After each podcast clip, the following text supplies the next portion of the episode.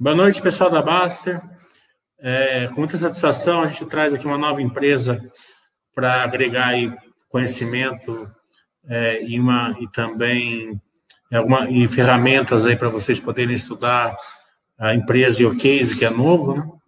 É a Melis, uma empresa aí é, mais conhecida pelo seu cashback, mas ela está tentando ir além, já está já tá indo além, a gente vai passar também é, com com o Luciano aqui, que é o diretor de relações com investidores da empresa, é, todo o case da empresa, as vantagens competitivas, os drivers e os riscos. É, sempre lembrando que a Baster não recomenda compra nem de venda de ações, a gente só traz o conhecimento para vocês. Também a gente é, vai entrar aqui é, em algumas é, questões aí é, de futuro, né, relacionadas a perspectivas futuras. E como todo mundo sabe, é, isso não quer dizer que seja garantia de execução. Né? Fatores relacionados ao mercado podem fazer com que não se concretizem. Né? Boa noite, então, Luciano. Muita satisfação ter você aqui como representante da Médios. A Médios é uma empresa aí de jovens, né?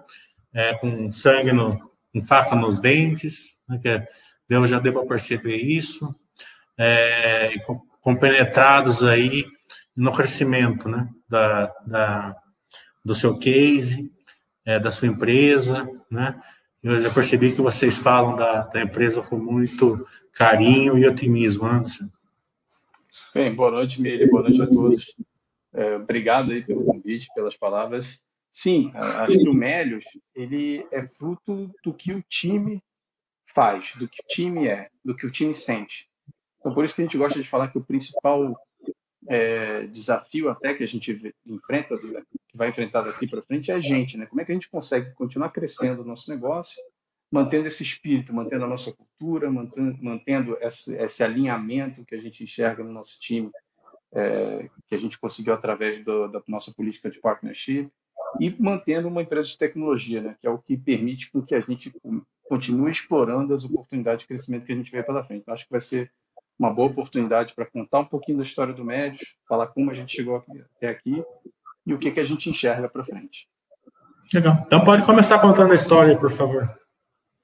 Vamos lá. O Médios foi criado em 2011, né, é, onde o Ofli e o Israel que são os fundadores, sentiam uma satisfação com o programa de pontos que havia na época.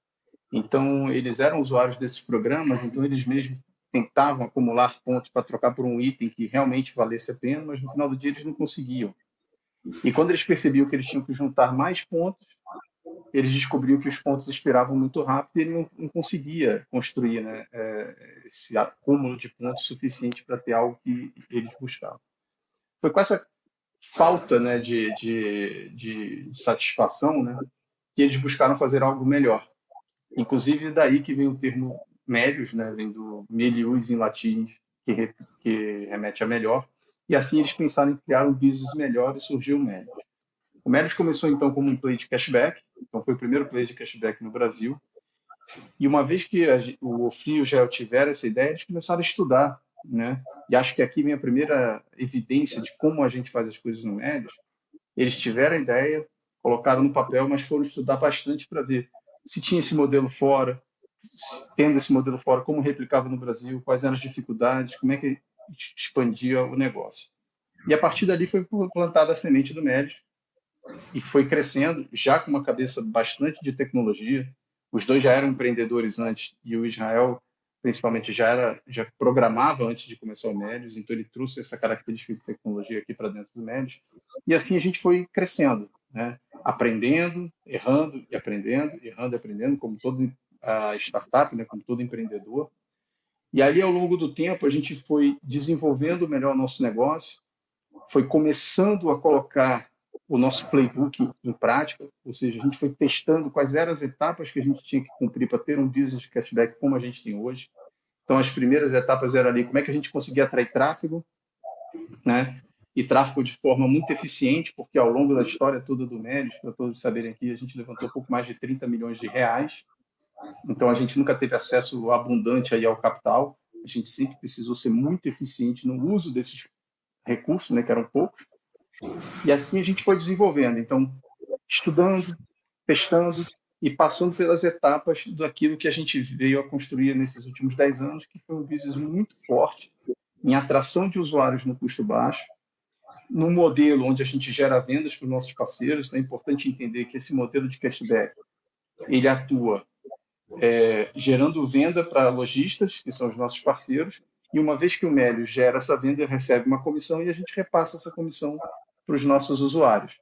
Então, dessa forma, a gente conseguiu gerar o tráfego que a gente precisava, o nível de engajamento, e aí, obviamente, em toda essa relação, a gente extrai muitos dados, a gente acaba conhecendo bastante da nossa base é, de usuários, o que facilita a gente continuar comunicando da forma correta, né, no momento certo, para que a gente seja mais eficiente para os nossos parceiros. Então, repara que é uma relação de ganha, ganha, ganha.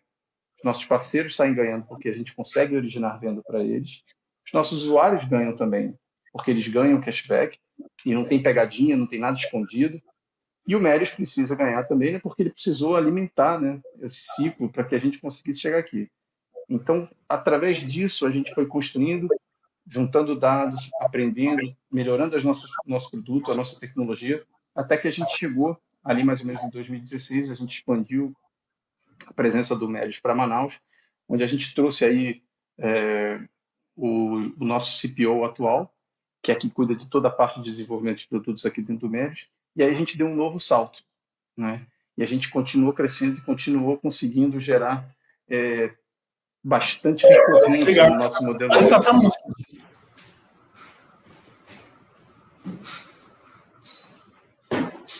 Deixa eu desligar o ar-condicionado, está muito barulho aqui. Tranquilo. Quando eu estava falando, a gente foi, foi seguindo nesse caminho, né? Então, em 2016 fomos para Manaus, fomos crescendo. E nesse momento, mais ou menos ali em 2017, a gente vinha fazendo um esforço muito grande de ramp-up na operação, né? ou seja, crescer. Né? A gente cresceu o time, precisava crescer receita, crescer recorrência e as vendas né, para os nossos parceiros. E aí a gente começou a estudar. Tudo bem, agora que a gente está caminhando nesse sentido, que, que a gente precisa explorar para diversificar as nossas receitas e destravar né, outras avenidas de crescimento para o Melios no futuro? E foi daí que surgiu a ideia da gente explorar dois caminhos. Tá? a gente explorar o caminho de ir para serviços financeiros, né, naquela operação que a gente estava trabalhando já quase naquela época, né, época há uns cinco anos, para a gente ter condições de trazer a próximo ciclo de monetização desses usuários, né, que é através de serviços financeiros. E outra oportunidade que a gente achou interessante também para estudar mais explorar era expandir o Melios é, para fora do Brasil né, e identificar qual seria a melhor forma da gente fazer isso. Faz de forma orgânica, ou seja, por conta própria, ou faz inorgânica, adquirindo alguma empresa. E daí a gente foi construindo ao longo do tempo a parte de serviços financeiros, e o grande exemplo disso é o nosso cartão de crédito, que foi como a gente começou a fazer. Então, a gente fazendo os nossos estudos, entendendo o mercado, entendendo o tamanho, vendo qual era o produto, a gente chegou no cartão de crédito, ali no finalzinho de 2018 a gente definiu que ia ser o cartão. Botamos de pé uma parceria junto com o Banco Pan, depois de falar com 12 bancos, né? E com o Banco Pan a gente conseguiu colocar um produto sem anuidade e pagando até 1,8% de cashback no cartão internacional. Então, com isso, a gente começou pequeno, testando como tudo que a gente faz aqui no Médios, a gente testa muito, procura ver se toda a esteira, todo o funil de aquisição está funcionando bem, onde a gente consegue fazer melhorias, seja na comunicação, no próprio produto, na aprovação, que fica toda com PAN.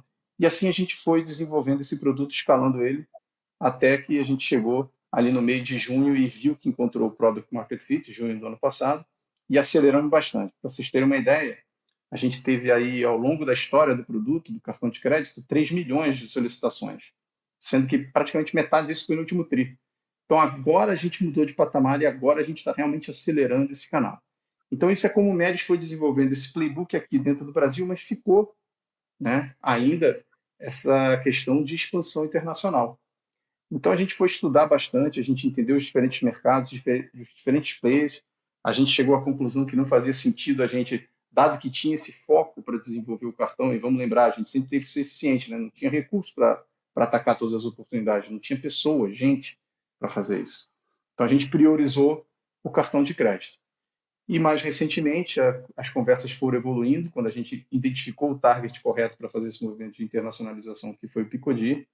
E assim a gente concluiu esse deal, anunciamos na última sexta-feira a aquisição de uma plataforma de cupons de desconto, muito semelhante ao que o Melis usou lá atrás, em 2012, para ganhar tração no tráfego de usuários, né? só que já com uma base bastante forte, né? porque já hoje já tem um tráfego de 4 milhões de usuários únicos por mês, já tem relacionamento que atinge 12 mil parceiros, 12 mil lojistas, e estão presentes em mais de 40 países, né, em 19 línguas. O que é interessante desse, desse dado? Né? É que eles construíram uma tecnologia muito robusta e muito escalável, que permite eles facilmente estarem presentes em todas essas geografias, com relevância no, no, é, nos buscadores e relevância para a marca deles. Então, esse foi um movimento complementar né, a toda essa estratégia que o Melios vem pensando há um bom tempo de desconcentrar a receita, de abrir novas avenidas de crescimento. E quando a gente fala do Melios daqui para frente, a gente quer continuar explorando essas avenidas. Então, seja agregando novos serviços financeiros aqui dentro do Brasil, seja melhorando a experiência do nosso usuário no QCore, ou seja, nosso marketplace de e-commerce. Então, a gente já tem alguns produtos que a gente lançou. Tem o produto Médios Nota Fiscal, que qualquer um a partir do nosso app, ele ativa uma promoção e tirando uma foto, escaneando o código de barras na nota fiscal, você ganha cashback e você pode comprar esse item em qualquer lugar, farmácia, supermercado, padaria, você consegue ter é, acesso ao cashback. Então, é uma forma da gente expandir o alcance né, do, do, que é o marketplace hoje do MED. Começamos recentemente, no final do ano passado, a fazer venda de gift cards, que são aqueles cartões pré-pagos que você vai carregando no iFood, no Uber, em outros também que a gente tem na nossa plataforma. E mais recentemente a gente está fazendo um teste de venda de recarga de celular. Então repara, Miri, que a gente está expandindo a forma como a gente consegue atender os nossos usuários, sempre buscando trazer mais recorrência, né? trazer mais usuários, porque isso acaba alimentando esse ecossistema e nos ajuda a ser mais relevante para os nossos parceiros, que acabam dando melhores condições é, para o Meris que repassa essas melhores condições para o usuário. Então, repare um ciclo virtuoso que a gente quer construir. E o Play Internacional encaixa no sentido de que a gente consegue replicar o que já está pronto aqui dentro do Meris. Se a gente pega esse motor de cashback que o Meris foi capaz de construir ao longo dos últimos quase 10 anos, o chassi está pronto lá fora. Né? A gente já tem tráfego, a gente já tem a plataforma é, presente em diversos países e tem o relacionamento com os lojistas. Então a gente acha que, que estão muito animados. Quando você falou aí faca nos dentes, sangue nos olhos, é, cara, a gente está muito mais animado que isso. Né? Acho que não tem palavras para descrever o quanto o time aqui está realmente engajado. A gente fala com o time toda vez que a gente tem encontros aqui é, semanais com o nosso time, e eu estava num agora, que, que, antes de entrar, você sente como a gente, o time abraçou a causa, sabe? Tá todo mundo compradaço em que o futuro não tem limite, sabe? Assim, não tem síndrome de vira-lata, a gente quer crescer, a gente acredita, um dos traços que é importante da nossa cultura, dois traços que eu acho que é importante para essa jornada é que a gente adora o espírito empreendedor, que é aquele espírito que gosta de correr risco, que vai atrás e se errar não tem problema, levanta, sacode a poeira e vai em frente. E a gente acredita também que nada é impossível. Eu acho que tudo que o Mélios vem mostrando é que a gente consegue ir além do que muitos esperam, né? mas aquém daquilo que a gente espera. Então a gente acredita muito na nossa capacidade de conseguir construir uma história fantástica daqui para frente. Então, isso é um resumo do Mélios. Luciano, você já fez uma passagem e vamos aprofundar um pouco mais na Picodi, né? Claro. É, vai ser a porta de entrada aí para Mélio internacionalizar o cashback? É, exatamente. A gente vê uma grande oportunidade, porque as cláusulas de as, as barreiras de entrada que normalmente existem nesses players de cashback passam por justamente os dois pontos que eu destaquei aqui. Como é que você consegue construir um tráfego recorrente? Demanda muito esforço, demanda muito investimento. Então, se você já começa num ambiente que está competitivo, ou está começando a ficar competitivo, primeiro vai demandar capital, né? você vai ter que alocar recursos e você vai ter que alocar pessoas para ficarem dedicadas àquilo e desenvolver para poder ranquear bem, fazer o SEO e etc. Então o Picodi já largou isso na frente. O outro ponto é que para o nosso modelo de negócio, onde é o modelo de plataforma que eu dependo né, de duas partes enxergarem valor nesse relacionamento, que são os, os varejistas, né, os, os, os, comércios online e os usuários, eu preciso ter a parte dos, dos lojistas. Então, a oferta de promoções, o, o Picodi já conseguiu fazer, porque ele já tem hoje acesso a 12 mil parceiros que fazem as suas promoções para o Picodi. E o Picodi tem uma vantagem para o nosso tipo de negócio, que é o modelo deles é basicamente, da perspectiva do, do parceiro, igual ao que é o Melis. Eles são comissionados só por venda original, como é no Melis. Hoje, até então, foi uma decisão do Picodi não repassar parte dessa venda para os seus usuários em forma de cashback. Então, sim, a gente acredita, estamos muito tranquilo que implementar o cashback lá é fácil. Ter os resultados que a gente tem hoje em dia aqui no Melios, só o tempo vai dizer, só a nossa capacidade de execução vai dizer. Mas as condições, pelo menos, para a gente começar, existem. Então, não tem aqui briga por tráfego, não tem briga por ranking em SEO, não tem isso. A gente já tem uma boa, um ponto de largada. E num business que, para a gente implementar o cashback, eu não preciso falar com os parceiros para mudar contrato, para nada.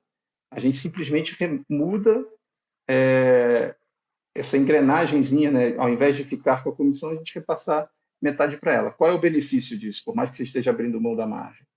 É que você traz recorrência. Você sai de um modelo que é baseado em tráfego, pura e simplesmente, né? pessoas buscando cupons de negócio de desconto e achando tua, o teu negócio para consumir esse cupom, a gente passa a entender quem é esse usuário. A gente passa a conhecer o usuário. A gente passa a comunicar direto com o usuário. E toda essa tecnologia, todo esse conhecimento, pô, a gente tem aqui no Melis há nove anos. Então, pô, isso serve para a gente como um acelerador para a gente ir para fora do país, como também é uma das grandes vantagens competitivas que a gente enxerga para a nossa operação aqui dentro do Brasil também. É, Luciano, vamos, vamos falar um pouco do case, assim, eu vou explicar meio leigamente, daí você completa de uma maneira melhor aí, porque com certeza não vou saber explicar é, da maneira mais correta, mas eu consigo explicar de uma maneira mais leiga aí para o pessoal entender. É, eu já me cadastrei na Meli, já fiz as compras, eu sou assim, eu preciso é, experimentar para saber se o negócio já já ganhei cashback, já já ativou tudo, já recomendei, já fiz tudo, todos, tudo que precisava ali, já pedi o cartão de crédito, já fiz tudo. É, então, eu, eu, compro muito vinho pelo Evino, né? Então, eu comprei o vinho pelo Evino e eu ganhei 2% de cashback, se, se não me engano. Até hoje está melhor, parece que hoje está 4%. É, então, assim, o processo, assim, eu ganho 2%, a grosso modo, eu sei que vai ter coisas pontuais aí que você que vai ser mais ou menos, ah, e vindo pagar quatro para vocês e vocês dão metade pro pro, pro seu cliente, né? Então, o que você falou, é um ganha-ganha, aí Vino ganha porque tem o tráfego, vocês ganham porque vocês ganham o, cashback da, da vocês ganham um percentual da Evina e dá um cashback para o cliente, né? Aliado a isso, né? vocês fazem um processo aí de, de bombardeamento assim de e-mail, né? Vocês ficam o dia inteiro lançando é, e-mails aí para gente, causando aí um, um tráfego para gente, porque é, é até legal, né? Ah, tem essa promoção. Outro dia estava com três vezes aí o cashback, né? A gente aproveita aqui, aproveita ali. A, a minha namorada até está com ciúme da Bruna, eu só recebo um e-mail da Bruna e vocês uns 10 por dia, pelo menos.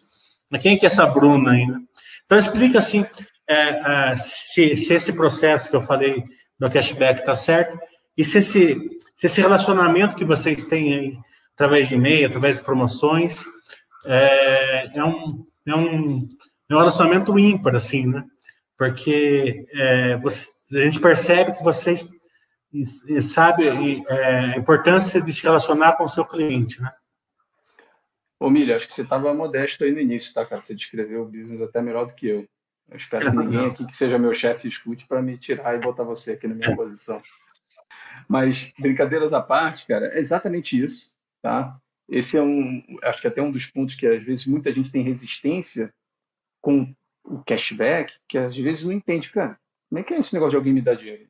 Não é alguém me dar dinheiro, a gente está dividindo com os nossos usuários um benefício que a gente conseguiu para eles.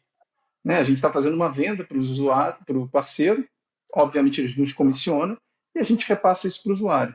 O que, que faz com que a gente consiga ter as comissões que o Mérios tem, inclusive conseguir aumentar as comissões para a gente pagar mais cashback, fazer campanhas, por exemplo, como você mencionou, é, do dia do triplo que aconteceu agora na última sexta-feira, inclusive no mesmo dia que a gente anunciou o Picodi.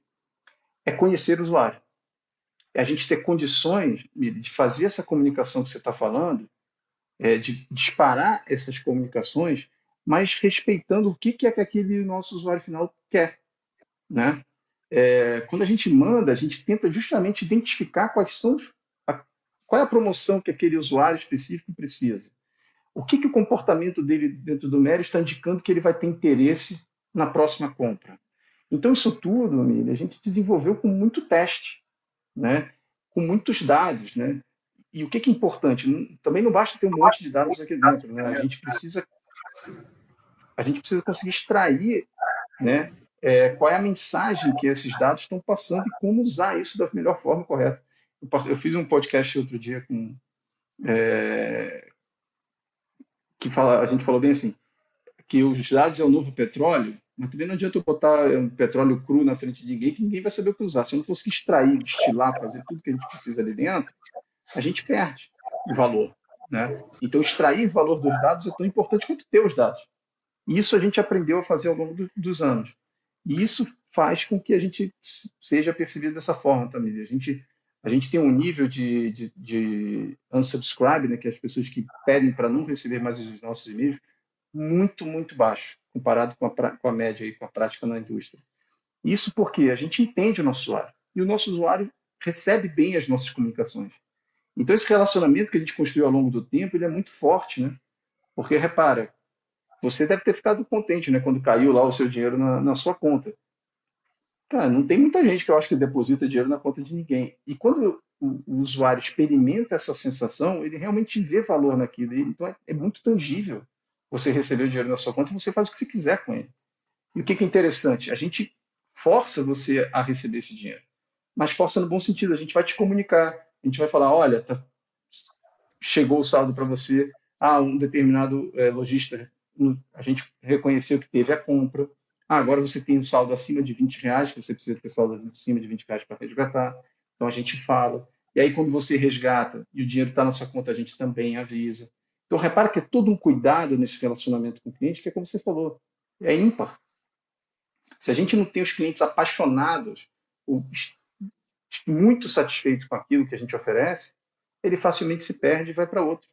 Então, é muito importante e faz parte aqui do nosso é, do nosso DNA isso, né, na nossa cultura, né, cliente para a vida toda, seja parceiro, seja o próprio usuário. A gente quer que eles fiquem aqui para sempre.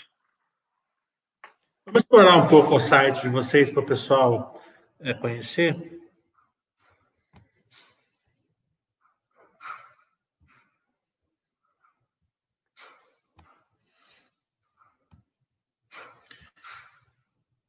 Então, basicamente,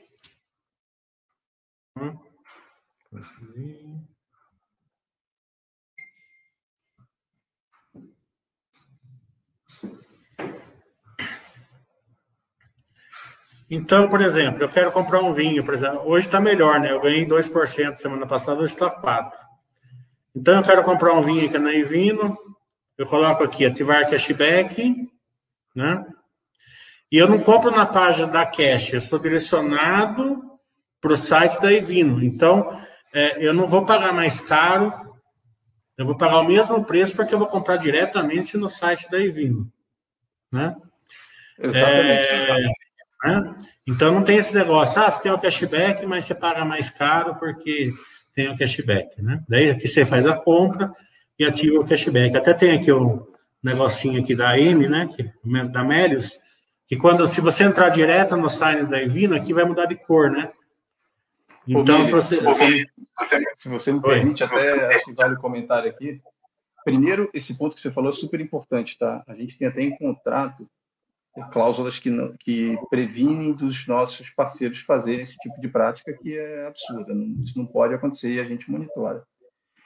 E quando você fala de como acessar o Mérios, esse exemplo aqui que você está dando é muito bom, que você pode sim entrar no site do Médios, escolhe qual é a loja que você tem interesse, ativa a promoção e você é redirecionado para o parceiro, nesse caso aqui é o Evino, e a gente monitora a sua compra até lá. Uma vez que você conclui a compra, a gente rastreia, faz o rastreamento dessa compra e indica o seu saldo pendente no cashback. Esse botãozinho, esse ícone aí que você está apontando, que está verdinho, é a nossa é. extensão do browser. Ele é um plugin. Então, todo usuário hoje do Medios, ele pode baixar esse plugin. E o que é interessante desse plugin? Se, por exemplo, você estivesse procurando o vinho, tivesse esquecido de entrar no site do Medios, ele vai ficar piscando para você. E aí você Vamos clicando nele, é, entra, por exemplo, em qualquer outra loja que você costuma usar dentro do Médio. É. Entra Drogazil, que eu compro pela. Veja, Drogazil. Ah. Drogazil. Olha, ele, fica de, ele muda de cor. Então você, tá você clica e o cashback, né? É isso? Exato. Aí ele vai te mostrar, se você clicar, ele vai te mostrar o que, que tem é, de promoção dentro desse site. O que, que é interessante dessa feature? Primeiro que ela ajuda a comunicar com o usuário no momento certo, na hora certa. Né? E além disso, tem outras coisas por trás dessa feature que ela, você nem, nem sabe, mas, por exemplo, ela fica monitorando quando você está no nosso parceiro. Eu apertei aqui, você... ó, tá aqui, ativar cashback. Exato. E ela vai ficar te avisando depois, Omílio, se o seu se a sua navegação está ocorrendo da forma correta para a gente fazer rastreamento da compra. Né? A gente tem outras features que a gente está desenvolvendo para esse plugin específico que vai melhorar cada vez mais. Então, a gente quer ter um aplicador automático de cupom, tem outras coisas que a gente está imaginando. Então, essas são duas formas que a gente atende né, o nosso usuário para oferecer é, o cashback no momento certo, na hora certa. E uma outra forma que o nosso usuário tem também de interagir com o Melios é através do app. Então, hoje você entra no, no, no, seu aplicativo, você baixa o aplicativo do Melios, seja na, na Apple Store ou na Google Store, e aí você consegue acessar todas as promoções que, que tem à disposição dentro do, do próprio app. Tá? Então é mais ou menos com essa carinha aqui, não sei se o pessoal consegue ver. Tá? Onde você tem as principais é, ofertas do dia, e guias, dicas, etc. Então ele é bem, é bem bacana nesse sentido. Você pode usar ele em qualquer lugar. Você não tem essa limitação de estar no desktop. Você pode fazer seja no celular ou seja no seu desktop. É, e, e qual que é a abrangência aqui? Quantas lo, é, entra lojas por dia aqui? Né? Toda toda loja, é. praticamente por dia vocês vocês conseguem capturar novas lojas, né? Quantas lojas é no total? Já vocês já têm algum tipo de relacionamento? A gente, a gente tem mais de 800, 800 parceiros, né? É, que já estão no Médios. Os principais varejistas aqui online já estão aqui, então se você rolar para cima a tela, você vai ver que os principais já estão, então B2W, é, Magalu, Via Varejo, Amazon. Então a gente realmente já tem bastante abrangência no, no, no mercado local. E várias outras menores, mais de nicho, como Evino, é, do setor de, de farmácia, como, como a Drogazil que você colocou aqui, é, moda, eletrônicos. Então você vê que tem um, um, leque bastante grande que a gente consegue atender. Você já tem também é, é passagem aérea também? Tem. A gente tem a parte de viagens esse é um setor né, que, infelizmente, vem, vem sofrendo um pouco mais aí com essa situação de pandemia, mas tem parceria tanto com a parte de, de passagem aérea, como também de hospedagem. Então, Booking, hotéis.com, todos parceiros aqui do México. Legal. É, e claro que a pergunta que não quer calar é o seguinte: né? por que, que a Evina, por exemplo, não pode fazer o seu cashback? Porque a Magazine Luiza, a Magazine Luiza já tem, já vi propaganda dela. Né? Por que, que as empresas não podem fazer o cashback dela? Por que, que eh, esse negócio da Médias não vai ser disruptivo, né? E também eh, outros concorrentes aí que a gente já vê que, que já existem, né? É, o que protegem a Médias? Quais são as vantagens competitivas que fazem, que protegem esse case da, da? O Milho, acho que a gente precisa primeiro é, entender que o cashback é uma ferramenta, né? é uma ferramenta de marketing, uma ferramenta de vendas, né? como é o desconto, por exemplo. Então, não necessariamente duas empresas que oferecem cashback são concorrentes. Você deu, citou o exemplo da Magalu, tem também o, exemplo da B2W, né, com a AME, que inclusive fazemos campanhas juntos. Por quê? A AME, por exemplo, ela faz o cashback pensando ali no finalzinho do funil. Ela quer capturar o, o, o pagamento do usuário no checkout do carrinho. Né? A gente atua com cashback no topo do funil, né? trazendo tráfego para os nossos parceiros. Então, originando fluxo de vendas para eles. Então, quando você pensa nesse aspecto, é, a primeira coisa que, que primeiro que todos esses parceiros eles investem em marketing para justamente originar vendas. Então a gente não está competindo direto com eles, né? A gente é um canal que eles utilizam para originar vendas para eles. Então a gente tem essa parceria. A gente compete, por exemplo, com o investimento que ele faz no Google Ads, no Facebook Ads e em outros tipos de, de promoção, de divulgação né, da, sua, da sua marca para originar vendas. Então, nesse sentido, a gente não tem tanto conflito de interesse com os próprios é, parceiros. Agora, você podia pensar o seguinte, pô, Luciano, ok, mas digamos que o médio represente pô, 100% do, da venda, faz sentido ele usar o médio? Não faz. Mas também não faz sentido a gente representar 100% da venda de um parceiro, porque a situação dificilmente existiria.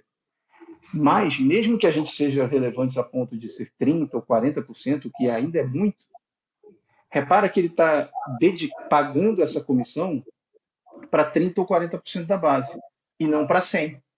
Então, por isso que faz sentido você usar esses canais, porque você está realmente pagando pela venda que você origina, que não viria naturalmente pelo seu tráfego, ou que até viria, mas você não vai saber. É que nem você falar o seguinte: tá bom, então hoje eu já tenho um site muito bem reconhecido, vou parar de anunciar em qualquer lugar, porque o tráfego já vai vir aqui. Se você faz isso, garanto que no mês seguinte suas vendas ó, vão lá para baixo. Primeiro, que as pessoas não vão lembrar de você. Segundo, que o seu concorrente vai adorar porque vai ficar é, soltando um monte de comunicação para esse usuário que vai acabar indo para alguém que ele vê de forma mais recorrente. Então, quando você fala em marketing mesmo, dois varejistas, eles precisam estar presentes onde os usuários estão. Então, por isso que para nós, aqui no, no Melios, o negócio é mais relevante quanto mais usuários a gente tem. Né? Então, a gente trazendo mais tráfego, a gente ajuda os parceiros a, a originar vendas. E um outro último ponto, Miri, é que eles fazem a conta, tá? Então, eles vão saber, para cada real que eles investem, qual é o retorno em venda que eles têm. E alguns feedbacks que a gente tem de parceiros aqui é que o nosso tipo de negócio, rede de afiliados, né, com cashback, tem o um melhor retorno no investimento que eles fazem. Então, isso também previne né, que eles deixem de fazer uma promoção de cashback com médios e comecem a usar outros modelos, como televisão, é, Google ou Facebook. Legal. É... Deixa eu pegar aqui uma pergunta que eu marquei aqui. Você deve conhecer o Afterpay, uma empresa australiana, né? É, que eles parcelam a compra, porque lá fora não existe parcelado igual aqui no Brasil. Vocês pensam em fazer alguma te tecnologia parecida para substituir o boleto bancário? Ô, Mília, Se vocês usarem bastante esse modelo. Oi? Se vocês usarem ideia, eu quero royalties. Na verdade, eu já vim estudando tá, esse assunto, ele não é de agora, não. É, é, esse é um modelo que lá fora chama é, o Buy Now, Pay Later, né, que como tem a Afterpay, tem a Firm, que foi a última, que, se não me engano, mais recente que fez aqui nos Estados Unidos, é, tem outros players que vêm usando dessa característica. Só para o pessoal aqui entender, é quando você vai fazer uma compra, você faz parcela em parcelas muito curtas, né? São duas, a cada duas semanas você faz quatro pagamentos, ou tem casos onde você faz a cada quatro semanas, faz pequenos pagamentos, posterga para 30 dias, etc. Então, esses são modelos que realmente, como você falou, é, eles estão pegando muito, muita atração em países onde não tem essa característica que tem aqui no Brasil, né, do, do, dos consumidores estarem acostumados com esse parcelamento com cartão de crédito, mas ele foca num tipo de público, né, que não tem acesso a esse cartão de crédito, que não tem acesso a esse crédito, né? Então ele é sim um case diferente. É, a gente vem estudando bastante e vem avaliando se faz sentido ou não faz sentido. Então, isso é o máximo que eu posso te dar de disclosure aqui, mas é um business que a gente acha bem interessante. Inclusive, a gente é até bem curioso porque ele não, não veio ainda, né, aqui para o Brasil. Legal. É...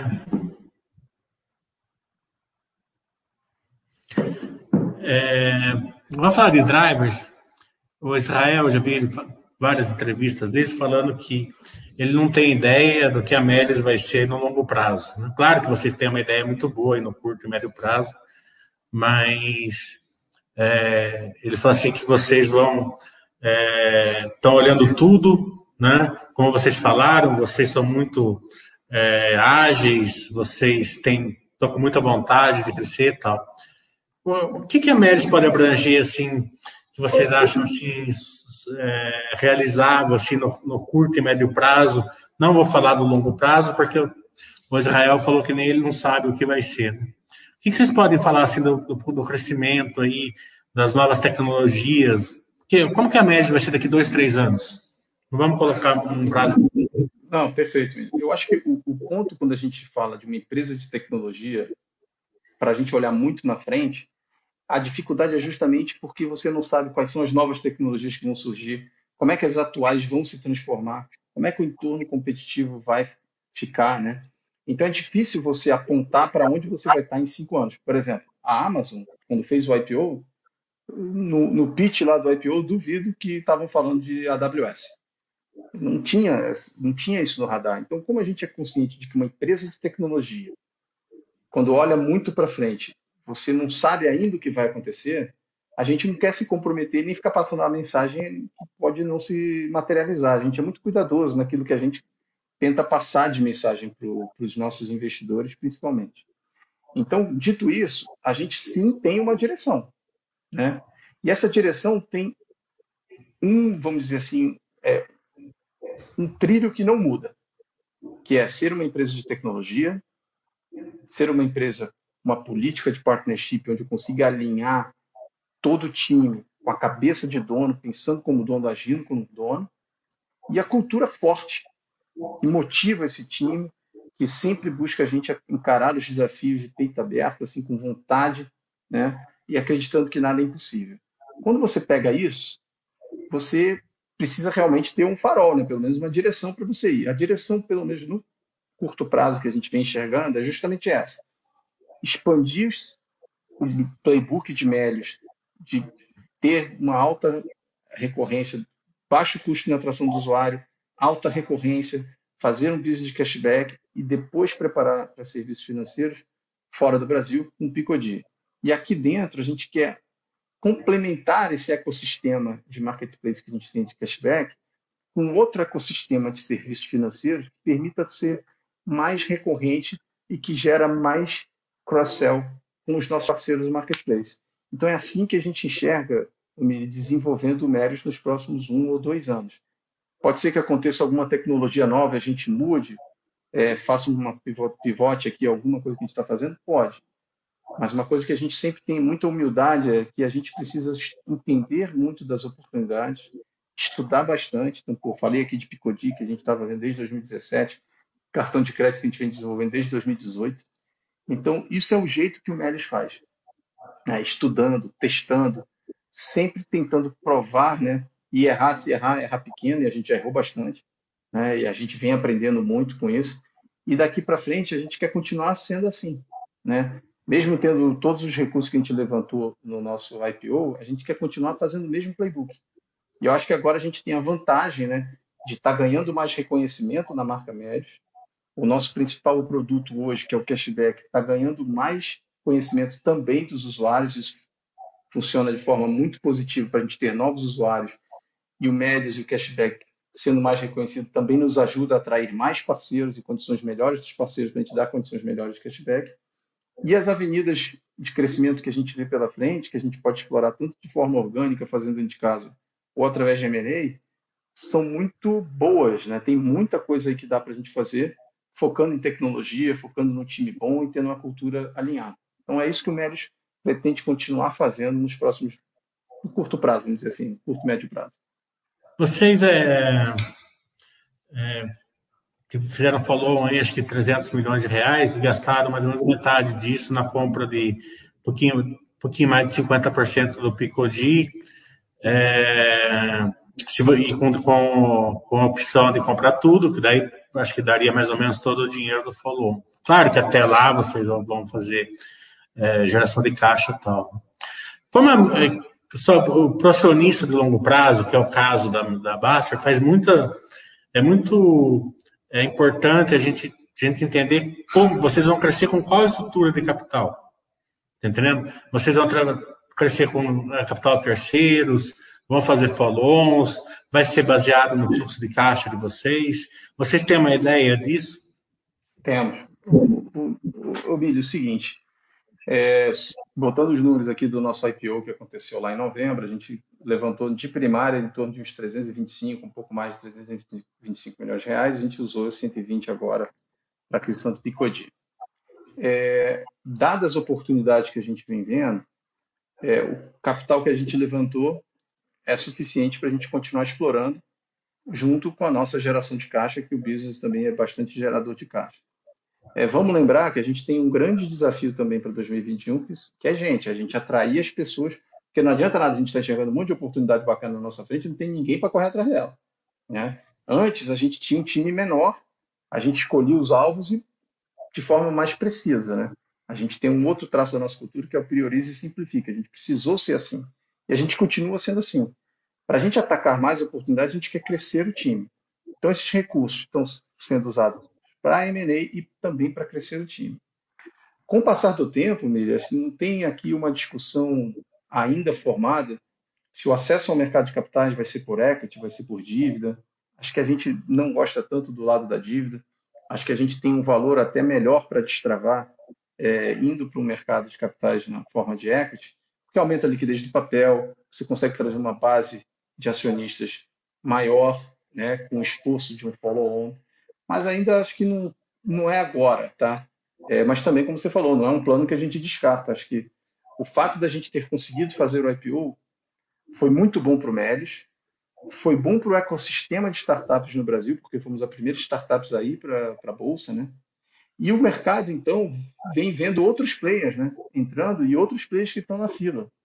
Então, a gente está vendo, assim, uma resposta muito positiva do mercado, mas a gente também tem consciência que isso traz uma responsabilidade muito grande. Porque no dia que a gente não entregar, no dia que os nossos resultados não, não forem em linha com o que está sendo esperado, essa janela fecha. Né? Então a gente é, é consciente de que a bola está no nosso campo, que vai depender muito do nosso esforço de ser continuar sendo eficiente no uso desse capital que o nosso investidor colocou nas nossas mãos é, a gente ser eficiente na entrega dos resultados, né? tentando sempre superar as expectativas. Isso que vai permitir que as condições lá para frente estejam no lugar para eu conseguir acessar se eu precisar. Então, o mais importante é isso, é manter o foco na entrega. E, por enquanto, cara, a gente pode falar que a gente está mil por cento focado no nosso plano. A gente vai anunciar resultados no final desse mês, dia 31 de março. Então, acho que o pessoal vai ter uma noção do que, que a gente fez ao longo de 2020, do que, que a gente já está preparando para 2021 e como a gente está animado por, pelo que vem pela frente. Então, assim, esse é o mais importante, tá? Independente da estrutura de capital, tudo, a nossa visão é longo prazo. É como é que a gente constrói um negócio sustentável, ganha, ganha, ganha para todos envolvidos, mantendo esse espírito empreendedor, acreditando que nada é impossível para a gente realmente crescer a companhia de forma recorrente e sustentável ao longo dos anos. É, investir em startup, né, no, é, através do mercado de ações, é basicamente investir no tráfego. Né? É, o mercado olha isso, é, mas startup não dá lucro startup não, não gera caixa de uma maneira geral. A Melios dá lucro, a Melios gera caixa, né? Como que vocês conseguem fazer isso é, de uma maneira quando a maioria é, não consegue e também quais são os riscos do case, né? O que, que pode dar de errado no case? O que, que o investidor tem que ficar atento aí é, para ser um acionista longo prazo? Se ele, se ele, claro. claro, se ele desejar, né? Lógico. Claro. Eu acho que o primeiro ponto da tua pergunta ele é muito interessante, né? Porque ele faz uma provocação sobre essa abundância de capital que tem no mercado. Né? Você vê aí startups levantando 20, 30, 40, 100 milhões de dólares. Né? A gente, na nossa história, não teve esse ambiente tão abundante de capital disponível para as startups. Na época, nem se falava em startup aqui no Brasil. É... Nem se falava até no termo empreendedor, né? na época. Então, quando você começa a ver essa história que o Médios construiu, foi num, num ambiente de pura escassez de recursos. Estou falando aqui que a gente levantou 30 milhões de reais, ao longo, um pouco mais de 30 milhões de reais ao longo da nossa história, mas esse dinheiro não veio no deserto, tá? Ele veio ao longo do tempo e mais para o finalzinho ali, 16, 17, do que 12, 13 e 14, que foi o ano que, que o negócio realmente precisou é, sobreviver. Então, nesse período, a gente aprendeu que não tinha outra alternativa senão ser eficiente, ser gerador de caixa, é ter um business rentável, porque senão o médico morria. Então, isso fez com que a gente não fosse preguiçoso para testar, né? para realmente investir naquelas oportunidades que façam sentido e que tenham retorno. A gente, por exemplo, nunca subsidiou nenhum cashback a gente dá, porque se a gente subsidiasse, a gente estava morto. A gente não tinha condições. A gente tinha que ser eficiente na hora de tratar os nossos problemas. E ser eficiente em tratar problema não é contratando um monte de gente, porque a gente não tinha dinheiro para contratar essas pessoas. Era desenvolvendo a solução, a tecnologia que resolvesse aquilo. Então, viver nessa escassez fez com que o Médios fosse essa máquina eficiente, geradora de caixa, geradora de resultados, e é algo que a gente não vai perder daqui para frente, a gente quer continuar sendo assim. Então, esse é o, o, o primeiro ponto. Segundo ponto da tua pergunta, desculpa, os riscos, esqueci os riscos do negócio, muito importante também. É, então, a todos aqui até recomendo entrarem no nosso site ri, ri.meris.com.br.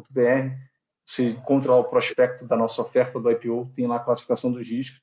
A grande principal, o grande principal risco de um modelo como o nosso é a gente não ter os parceiros, é a gente perder os parceiros dentro da plataforma do Meris. É algo que a gente trabalha muito próximo para continuar mostrando para eles que a gente gera valor para os parceiros. Né? Como a gente faz isso? Através de muitos dados, mostrando quanto a gente consegue alavancar as vendas dele. E lembrando, né, o nosso modelo de negócio, a gente só é remunerado pelas vendas que a gente faz. Então, não é que eu estou empurrando nada para o meu parceiro. A gente sempre chega à conclusão junto da comissão né, que a gente vai receber pelas vendas que a gente faz.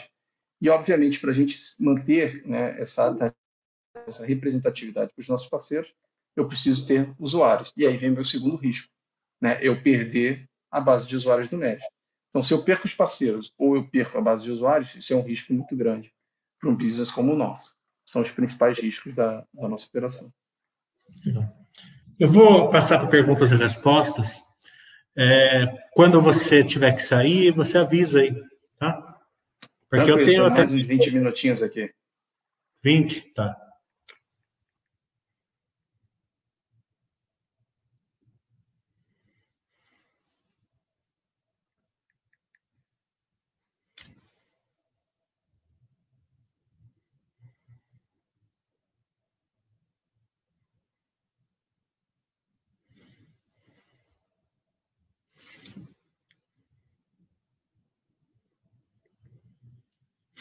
O Thiago está falando. Como vocês driblam e pensam no futuro sobre a verticalização dos cupons de desconto, como por exemplo a AMI e também a Multimarcas da Arezo, é uma empresa dando desconto em outra.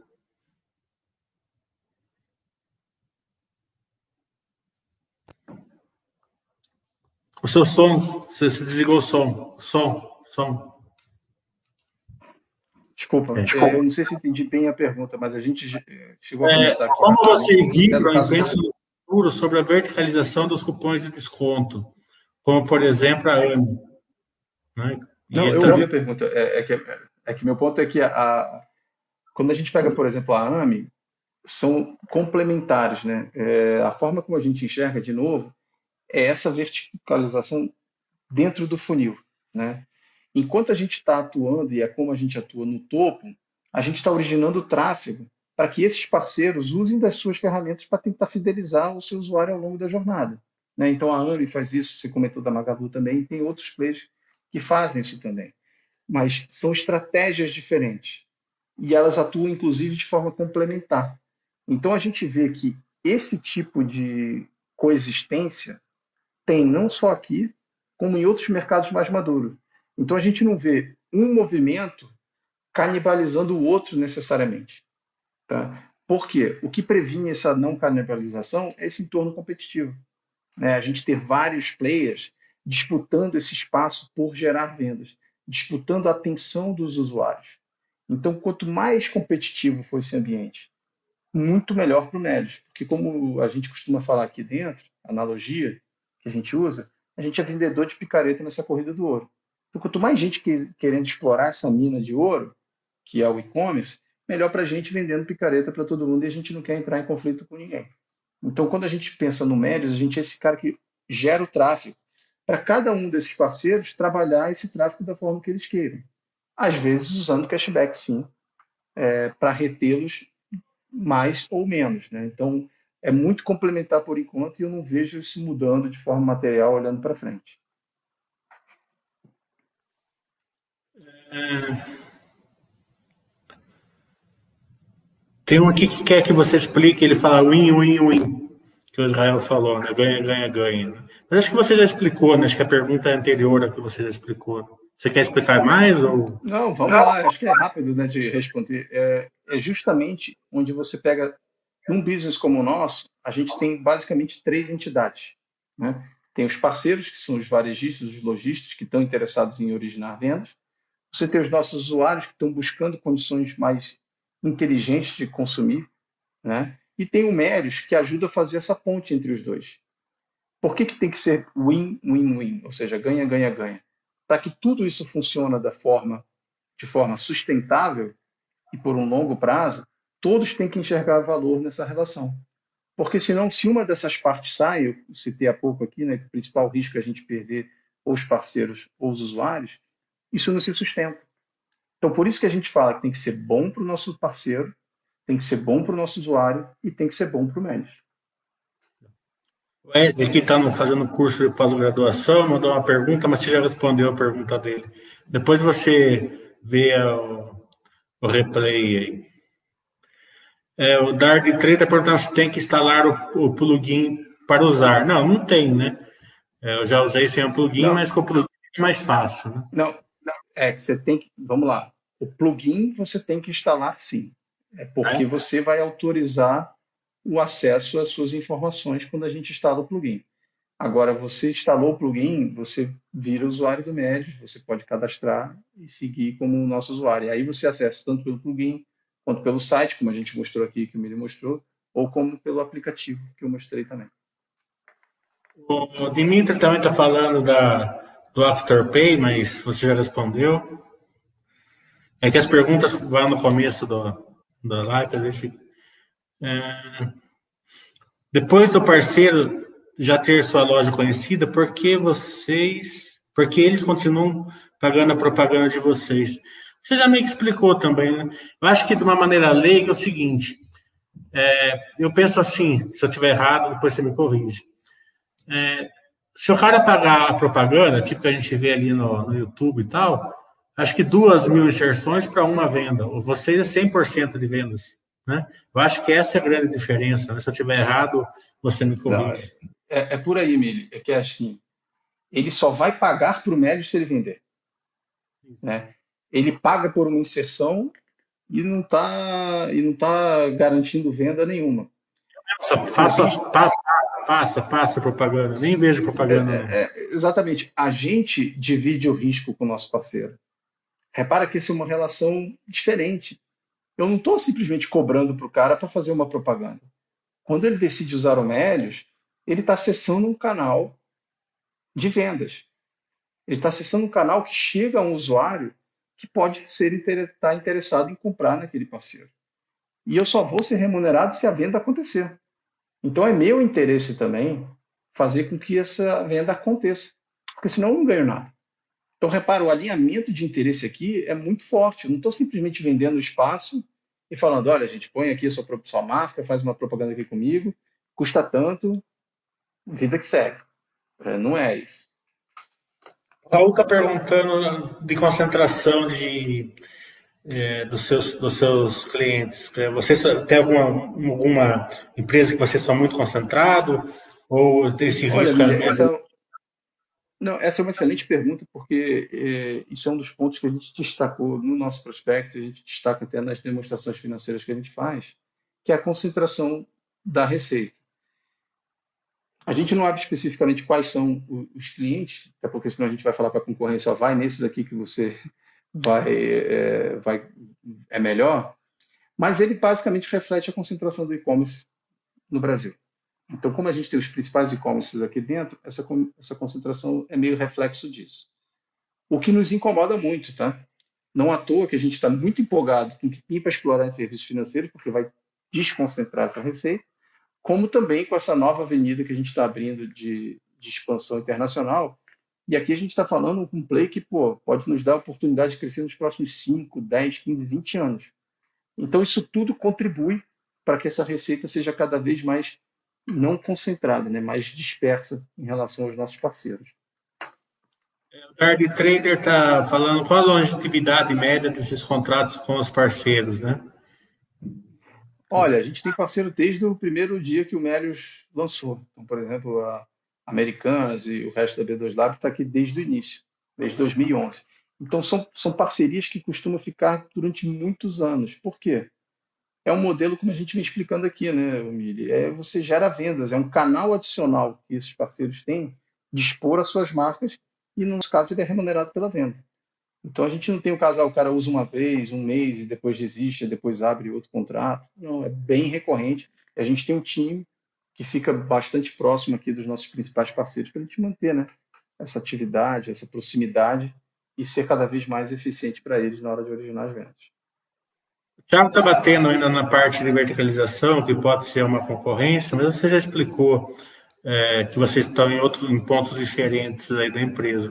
Ele só concluiu aí uma parte que o parceiro pode é, ofertar aí o mesmo produto com desconto maior no, no, usando o cashback deles ou o cartão deles. Isso, isso pode, porque às vezes o que, que pode acontecer? o próprio parceiro, o lojista, quer fazer uma promoção muito específica para uma determinada é, ação que ele está planejando. É, então, digamos que ele tem um dia especial que ele quer fazer uma promoção porque ele quer, sei lá, incentivar o cara a comprar uma determinada categoria. Então, ele fala: olha, se você vier para comprar essa categoria, eu te dou, sei lá, 50% de desconto. Mas não vão ter esses e esses outros descontos que você teria normalmente comprando de outra forma é normal, porque você imagina a gente pô, vender um item que eu estou dando 50% de desconto e ainda permitir que o cara use outros descontos em cima. Às, às vezes isso acontece. Mas o que, que a gente procura fazer? A gente procura sempre estar próximo desses parceiros para a gente construir as campanhas que realmente geram valor. Você mesmo comentou aqui, na última sexta-feira, a gente fez um dia do triplo. A gente pagou o triplo de cashback para todos os nossos usuários que entravam no MED, faziam exatamente a jornada que você mostrou aqui, ativavam a promoção ia para o parceiro e tinha os 12%. Os, Eu não sei se você pode abrir, mas vocês receberam o triplo também? A gente não abre, mas a gente negociou uma parceria para ajudar a botar de pé essa operação.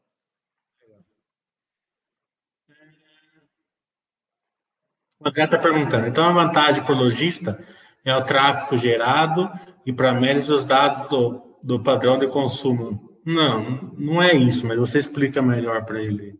Não, eu acho que a principal vantagem para o varejista, para o nosso parceiro, é, é, a venda. É a venda. É a venda. Ele gerou uma venda, então ele ganhou né, a sua receita ali. Para o Melios, obviamente é importante a comissão, porque sem a comissão a gente não sustenta o negócio, nem, nem gera o crescimento que os nossos acionistas esperam, e também não paga o cashback para os nossos usuários. O que permite que a gente seja eficiente Sim, são os dados que a gente extrai de tudo, de toda essa jornada. Então, tudo é importante, né? Na sua devida proporção, a gente tem que fazer com que todas essas partezinhas importantes elas aconteçam, porque, de novo, um business como o nosso, essa percepção do valor ela tem que estar muito clara. Porque se não tiver essa percepção de valor clara, a gente não tem a condições de manter esse negócio sustentável é, para frente. Tem uma pergunta do Thiago, que eu vou refazer ela. Né? Tem algumas empresas de cashback que estão passando 100% do, do que eles é, recebem das empresas. Né?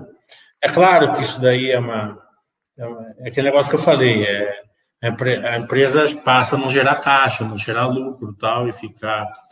Essa, essa concorrência, digamos assim, predatória, incomoda vocês, né? Não, podem não. fazer aí com que tenha algum soluço aí no, no case da empresa? Não, e acho que é uma ótima pergunta para a gente falar um pouco do tamanho desse mercado. Tá? Quando a gente compara com mercados mais maduros, é, a gente enxerga que o Brasil está alguns anos atrás, quatro, cinco anos atrás. É, em mercados mais maduros, o cashback representa mais do que 10%, ou desculpa, 6% do total do GMV gerado. Aqui dentro, a gente está falando de menos de 2%. Né, por cento. E, e, um, e, é um mercado que, se você compara também com, com outros países, por mais que a gente tenha muita gente acessando aí a internet, por mais que a gente tenha muita gente navegando, muito pouca gente ainda compra online. Então, o varejo online ainda é pequeno e está crescendo. E aí, dentro disso, você acaba atraindo também mais é, investimentos em marketing digital, que também é muito pequeno. Então, repara, essa primeira pernada que o mercado tem que dar de crescimento no investimento de, de marketing digital ajuda a, a, aumentar o tamanho desse mercado que a gente atua. Né? E quando a gente vai para cashback, a gente também tem que aumentar essa fatia de cashback dentro dessas estratégias de marketing. Então, quando a gente olha os players que estão entrando, com as suas estratégias, tá? acho que não, não cabe a mim aqui julgar se está certo ou errado, eles estão ajudando a crescer esse mercado eles estão ajudando a fazer um pouco do que a gente está fazendo aqui, a que mais pessoas conheçam o cashback, seja na perspectiva do usuário, seja na perspectiva do parceiro, porque às vezes tem um profissional de marketing que não sabe que tem essa ferramenta à disposição e agora está sabendo. Então, esses novos concorrentes que a gente enxerga, a gente enxerga eles muito mais ajudando a explorar e a crescer esse mercado do que necessariamente um competindo direto com o outro. Isso vai acontecer lá na frente? Vai que é natural, uma vez que o mercado se expanda, atinja um determinado nível norma, normalizado, os players que estão aqui dentro vão crescendo e aí começam a se chocar. A gente ainda não chegou nesse ponto, mas a gente tem, acreditamos aqui que a gente tem várias vantagens que nos permitem chegar em muito melhores condições lá na frente para competir caso a gente tenha que bater de frente. E com certeza a gente já aprendeu no, no passado que não é subsidiando cashback porque o negócio não se sustenta. Porque uma hora que a gente, se a gente fizesse, tivesse feito isso na nossa história, foi o ponto que você levantou, amigo. Como é que a gente ia pagar as contas aqui? Né? Não tinha médios. Então a gente sempre precisou ter muita clareza do que, que realmente tinha de demanda para a gente oferecer o cashback. Se a gente começasse a dar subsídio, a gente estava meio que é, borrando né, a, a imagem aí que a gente estava vendo da real demanda por esse produto.